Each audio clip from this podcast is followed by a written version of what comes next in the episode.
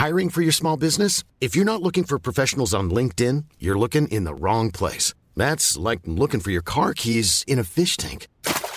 LinkedIn helps you hire professionals you can't find anywhere else, even those who aren't actively searching for a new job but might be open to the perfect role. In a given month, over 70% of LinkedIn users don't even visit other leading job sites. So start looking in the right place. With LinkedIn, you can hire professionals like a professional. Post your free job on linkedin.com slash people today. Après la santé, l'économie avec vous, François Geffrier. François, depuis quelques jours, eh bien, l'euro s'effrite peu à peu. On en est presque à 1 dollar pour 1 euro, ce qui nous ramène 20 ans en arrière. Drôle d'anniversaire pour l'euro sur Radio Classique. La monnaie unique européenne s'offre pour ses 20 ans une nouvelle crise. Pour la première fois depuis 2002, l'euro ne vaut pas beaucoup plus d'un dollar. Ça se joue même à quelques microns. Depuis le début de l'année, l'euro a perdu près de 10% de sa valeur face au billet vert. Pas sûr que ce soit une bonne nouvelle. Je dois vous dire une très mauvaise nouvelle. Très très très très mauvaise nouvelle. La très mauvaise nouvelle, il y en a même deux.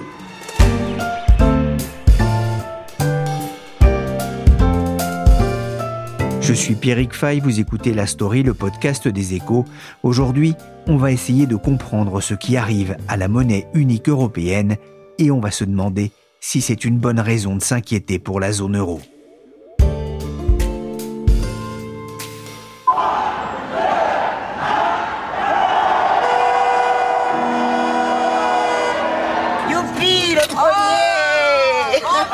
C'est quoi le premier? Ah ben, c'est comme une nouvelle naissance. C'était le 1er janvier 2002 à minuit. Cette dame, filmée par les caméras de TF1, était l'une des premières à se précipiter sur un DAB, un distributeur automatique de billets, pour récupérer sa première coupure de 20 euros. L'histoire ne dit pas si elle les a dépensés ou si elle l'a mis sous un cadre dans son salon. Mais 20 ans après, l'euro est revenu quasiment à son point de départ, lorsque six mois après l'arrivée sous sa forme fiduciaire, la monnaie unique s'était rapprochée déjà de la parité avec le dollar, qu'il semble loin le temps où pour 100 euros, on pouvait obtenir presque 125 dollars c'était en janvier 2021. Que s'est-il passé? Pourquoi cette dévalorisation de la monnaie unique face au dollar? Et est-ce vraiment si grave dès lors que l'on n'a pas l'intention de passer ses vacances aux États-Unis? Les brouillards. C'est bon. Ma sœur devrait nous verser au moins 500 francs. Courageux. Ça n'est plus possible, Mathias. Ça n'est plus possible. Moi, je veux des vacances normales. Pour la story des échos, j'ai donné rendez-vous à Nessimaïd Kassimi. Il est journaliste et spécialiste d'échange.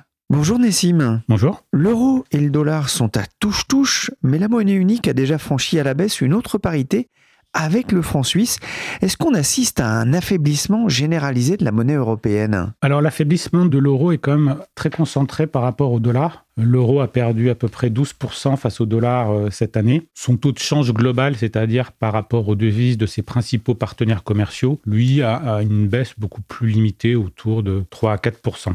Alors, il a aussi franchi à la baisse effectivement une parité un peu psychologique par rapport au franc suisse. Alors, c'est lié notamment au fait que la Banque nationale suisse a récemment euh, relevé ses taux de manière significative et elle estime aussi qu'elle est plus tolérante vis-à-vis de l'appréciation de sa monnaie.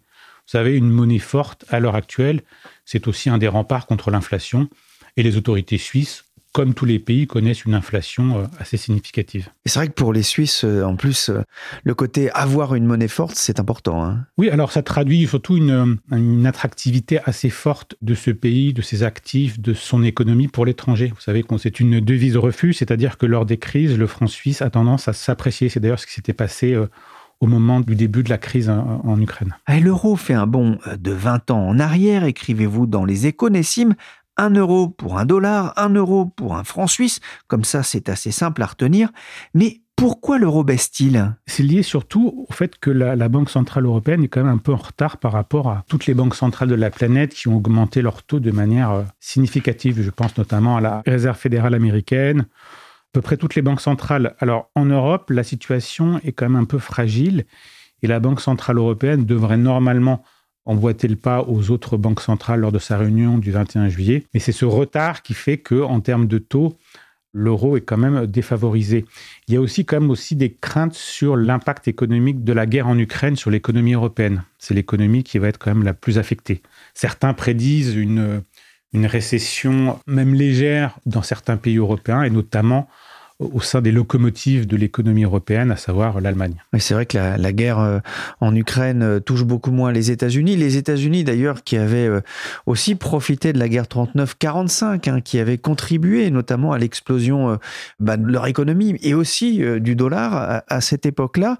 Il y a cet aspect refuge qui joue pour le franc suisse. Il joue aussi, du coup, pour le dollar? Le dollar, oui, effectivement, c'est une première devise mondiale. Donc, vous savez, les marchés, quand ils ont peur, quand ils ont des incertitudes, ils se réfugient vers ce qu'ils connaissent le mieux, c'est-à-dire le dollar. Alors, son économie, ses marchés financiers restent quand même très attractifs pour tous les investisseurs de la planète. Je pense notamment aux investisseurs asiatiques. Euh, il a le plus grand marché de la dette. Ils ont quand même, malgré la, chute des grandes valeurs technologiques et de Wall Street, ça reste un marché très vaste. Beaucoup d'investisseurs rêvent d'investir. Je pense aussi à la, dans le non-côté à la Silicon Valley. Ça reste quand même la première économie mondiale. Donc, quelque part, le dollar reflète un petit peu cette toute puissance. ça, c'est intéressant. Ce qu'il faut l'expliquer, c'est qu'en fait, quand on investit aux États-Unis, quand on achète de la dette, finalement, on achète du dollar. Exactement. Et donc, euh, quelque part, c'est aussi un petit peu un, un facteur de confiance pour cette monnaie. Et d'ailleurs, tous les présidents américains, sauf Trump, ont toujours répété que les États-Unis voulaient un dollar fort, car l'économie américaine était forte et que quelque part, ils étaient un petit peu les VRP de leurs économies et ils souhaitaient que les investisseurs étrangers n'aient pas cette appréhension d'investir sur des actifs américains et de voir le dollar se déprécier. D'ailleurs, ces dix dernières années, le dollar a gagné plus de 25% son taux de change global. Donc, quelque part, tous ceux qui ont investi aux États-Unis n'ont pas eu à, s'en plaindre.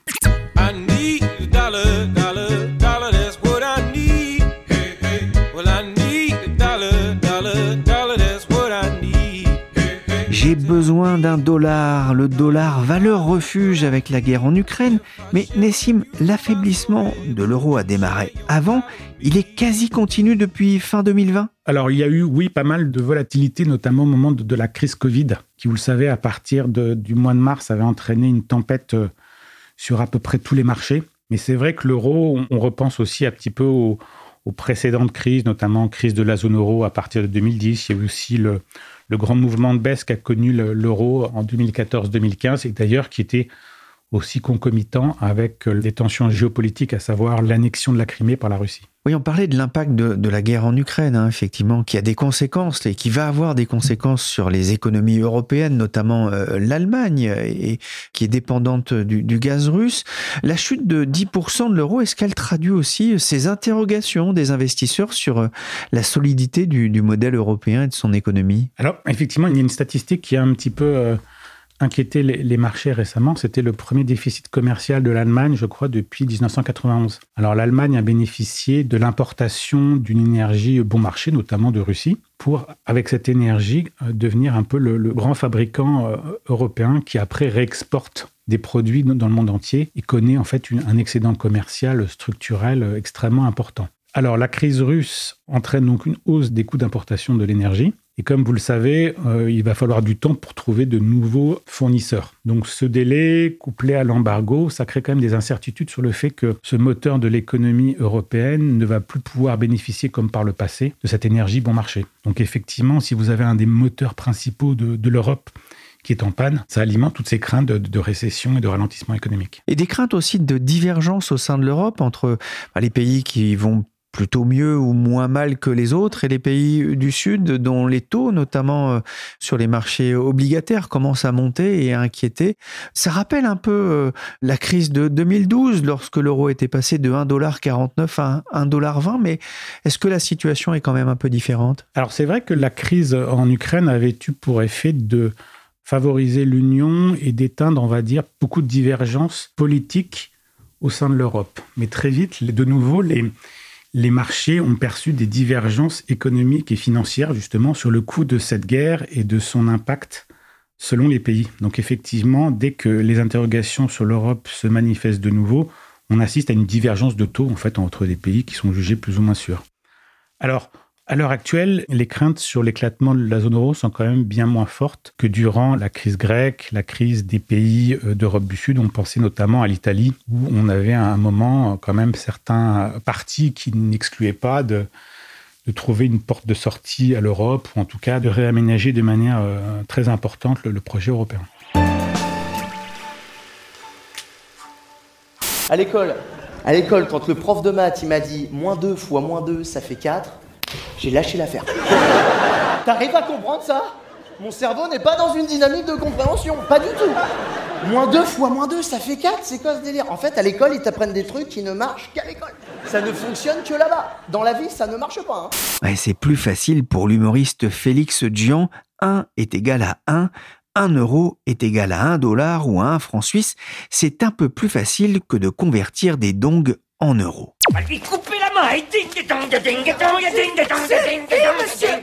Le dong, hein, qui est comme je le rappelle la monnaie officielle du Vietnam, or pour un dong, vous recevrez 0,00042 euros, je vous laisse faire le calcul pour savoir combien de dong vous aurez avec un euro. Bref, la parité euro-dollar, c'est plus facile pour calculer ses dépenses aux États-Unis, mais est-ce une bonne ou une mauvaise nouvelle? Quelles conséquences l'affaiblissement de l'euro face au billet vert peut-il avoir? Guillaume de Calignon vient de me rejoindre dans le studio de la Story. Il est journaliste au service international des échos en charge des questions de conjoncture. Bonjour Guillaume. Bonjour Pierrick. Bonne ou mauvaise nouvelle, on va essayer d'y voir plus clair. On va commencer d'abord par euh, la bonne nouvelle. C'est bon pour le tourisme en France, en tout cas moins si on part en, vacances aux États-Unis ou en Suisse? Alors la zone euro va en effet devenir une destination touristique très intéressante d'un point de vue économique, alors particulièrement pour les habitants des pays dont la monnaie s'est appréciée par rapport à l'euro. Alors évidemment, c'est le cas du dollar et du franc suisse. La France, par exemple, donc, s'attend à une fréquentation record cette année. Mais il faut rappeler que les principaux pays fournisseurs de touristes dans l'Hexagone font partie de la zone euro. Ce sont la Belgique, l'Allemagne, les Pays-Bas. Donc la dévaluation de la monnaie européenne n'aura aucun effet pour ces gens-là quand ils mangeront un cassoulet sur les bords du canal du Midi. En revanche, s'ils sont moins nombreux, les Américains qui viennent en France dépensent beaucoup. Et ce sera encore plus le cas cette année. En revanche, si vous avez envie d'aller passer l'été dans l'Ouest américain, bah, sachez que ça vous coûtera très très cher si vous êtes français.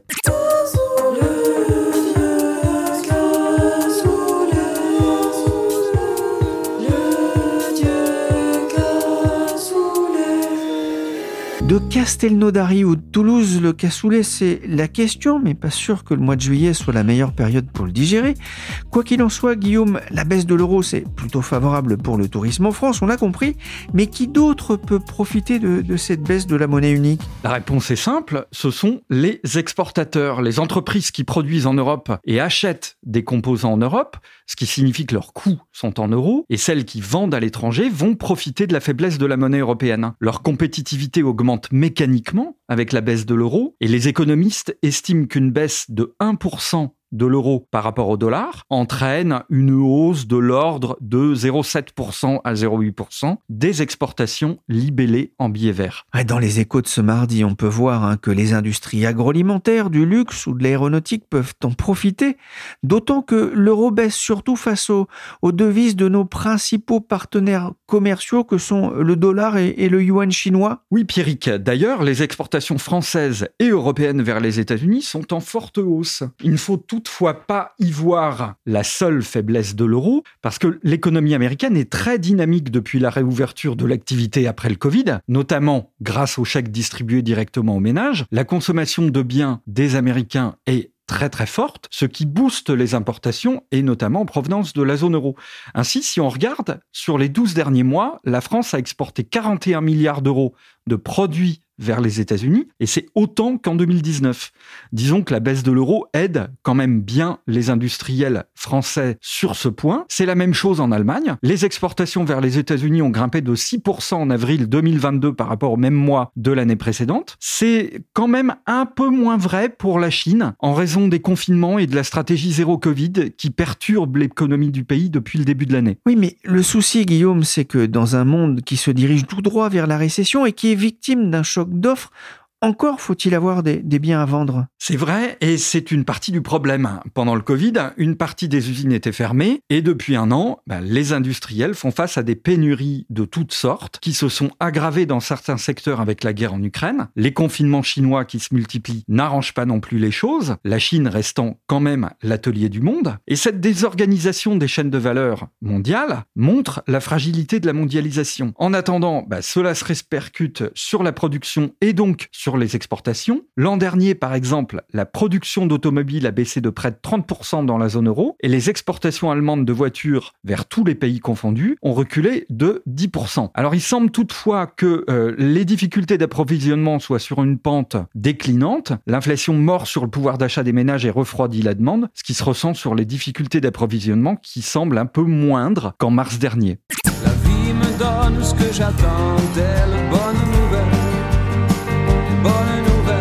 Alors pour les bonnes nouvelles, hein, Francis, désolé mais ça s'arrête là. Guillaume, on va voir maintenant au rayon des mauvaises nouvelles.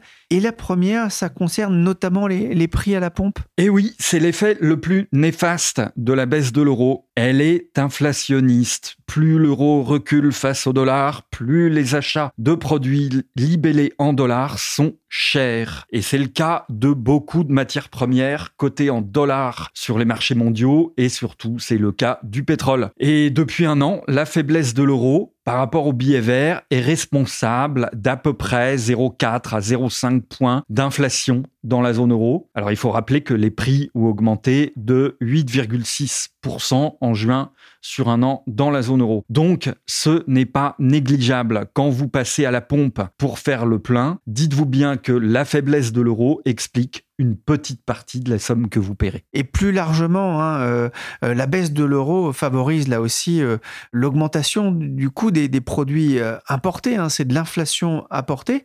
Est-ce que ça ne risque pas de peser sur le moral des, agents économiques? Alors c'est possible à terme, hein, mais c'est très difficile à estimer. Qu'est-ce qui provient dans la baisse du moral des ménages? De la faiblesse de l'euro On peut penser que l'effet inflationniste de la baisse de la monnaie européenne y participe. Peut-être aussi que le renchérissement des voyages à l'étranger joue un tout petit peu, mais c'est très difficile quand même de mesurer l'effet de l'euro sur la baisse de la confiance des ménages. C'est quand même plus le contexte global, les craintes de récession, la flambée inflationniste, la guerre en Ukraine, qui expliquent que le moral des ménages dévisse depuis quelques mois. Pour l'instant, en tout cas, l'affaiblissement de l'euro n'a pas l'air d'empêcher de dormir ni les gouvernements de la zone, ni la Banque centrale européenne. Bah, ça ne les empêche pas de dormir, euh, en tout cas euh, en ce qui concerne les gouvernements, peut-être, oui, mais ils s'en inquiètent quand même. En mai dernier, euh, François Villeroy de Gallo, le gouverneur de la Banque de France, déclarait que la BCE devait, ouvrez les guillemets, observer attentivement les taux de change. Nous n'avons pas d'objectif de taux de change, disait-il, mais le niveau de l'euro influe significativement sur l'inflation importée. Un euro trop faible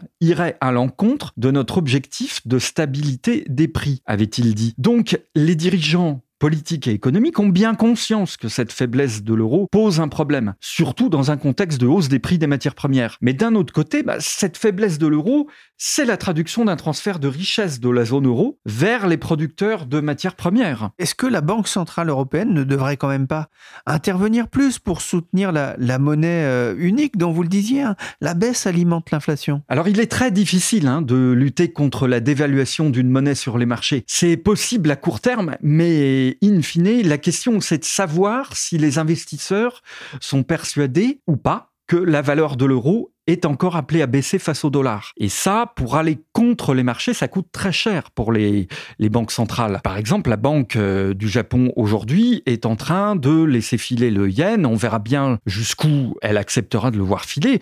On verra aussi euh, dans la zone euro. Mais ça peut coûter très cher de lutter euh, contre le courant des marchés. Des millions d'euros. J'ai changé tous mes euros en monnaie Changer ses euros contre des bahts, je ne sais pas si c'est un bon calcul pour le rappeur RK, il faudrait demander aux gros investisseurs en devises.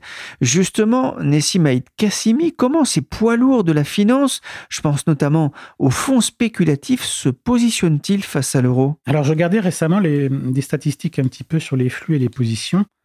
Paradoxalement, les spéculateurs, notamment les spéculateurs professionnels, n'ont pas euh, mis en place des grosses positions spéculatives à la baisse sur l'euro en tout cas ces dernières semaines. Certains étaient même modérément positifs et on a quand même l'impression que cette baisse de l'euro alors peut-être dans des volumes un petit peu euh, faibles liés au début, on va dire, euh, des congés, traduit quand même une forme de, surprise de la part des marchés face à cette euh, baisse. Alors beaucoup pensaient quand même que cette baisse se produirait, mais peut-être pas de manière aussi précoce et surtout avant quand même, on peut s'y attendre une hausse des taux quand même de, de la Banque Centrale Européenne. Il sera d'ailleurs intéressant de voir quel type de commentaire va faire la Banque Centrale Européenne sur les derniers développements de l'euro. Est-ce qu'elle va s'en inquiéter? Est-ce qu'elle va rappeler que la baisse de l'euro pourrait quand même favoriser l'inflation, ce qui pour elle pas très bon, donc quelque part le condamner Est-ce qu'elle pourrait euh, faire des commentaires en disant que selon elle, c'est quand même peu probable, elle estime que l'euro commence à être sous-évalué? Ça, c'est quand même euh, assez peu envisageable. En tout cas, pour elle, je pense que c'est aussi un petit peu une, surprise sur la rapidité de, cette baisse et le probable euh, passage sous la parité maintenant dans un horizon assez court. Nessim, jusqu'où l'euro peut-il baisser? Au moment où on parle, on est quasiment à parité.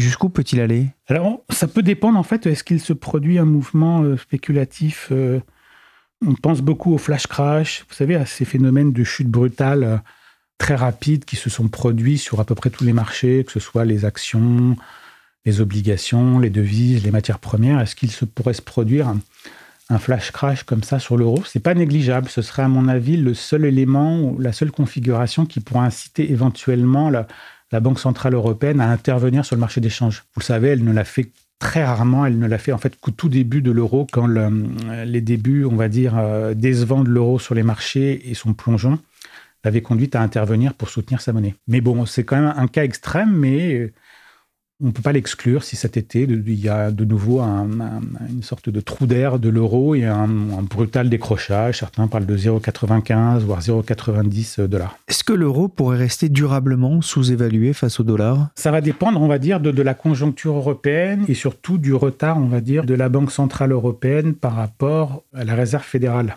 Certains, alors on ne sait pas s'ils espèrent ou s'ils anticipent ou s'ils ils estiment quand même que peut-être que le pic d'inflation est passé aux États-Unis, donc que la Réserve fédérale finalement augmentera ses taux de manière moins significative durant les mois à venir. En revanche, si l'inflation euh, reste assez forte aux États-Unis, que la Réserve fédérale continue à augmenter de manière très forte ses taux, et que la BCE reste, on va dire, dans une position un peu attentiste, à ce moment-là, l'euro pourrait s'installer euh, durablement peut-être sous la parité. Merci Nessimaïd Kassimi, spécialiste d'échange aux échos, et merci Guillaume de Calignon du service international des échos. La story s'est terminée pour aujourd'hui. Cette émission a été réalisée par Willy Gann, chargé de production et d'édition Michel Varnet. Vous pouvez retrouver le podcast des échos sur toutes les plateformes de téléchargement et de streaming de podcasts. N'hésitez pas à nous donner 5 étoiles si cette émission vous a plu.